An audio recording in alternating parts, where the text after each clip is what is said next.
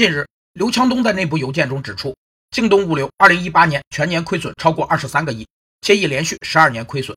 亏损的核心原因是外部单量太少，内部成本太高。公司取消底薪不是为了降低工资，而是共同增加公司和员工的收入。底薪也称为基本工资，是根据劳动合同约定或国家及企业规章制度规定的工资标准计算的工资。在一般情况下，基本工资是职工劳动报酬的主要部分。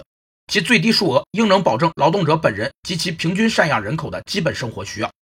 通常，社会和企业的经济水平、企业的劳动条件状况、工作岗位劳动的繁重程度和复杂程度是影响基本工资的主要条件。在同等情况下，基本工资的多少反映了劳动者之间的工作能力、业务技术水平和负担职责的差异。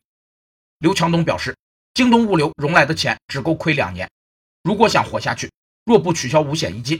就得要求全员必须努力提高揽件数量，增加公司收入。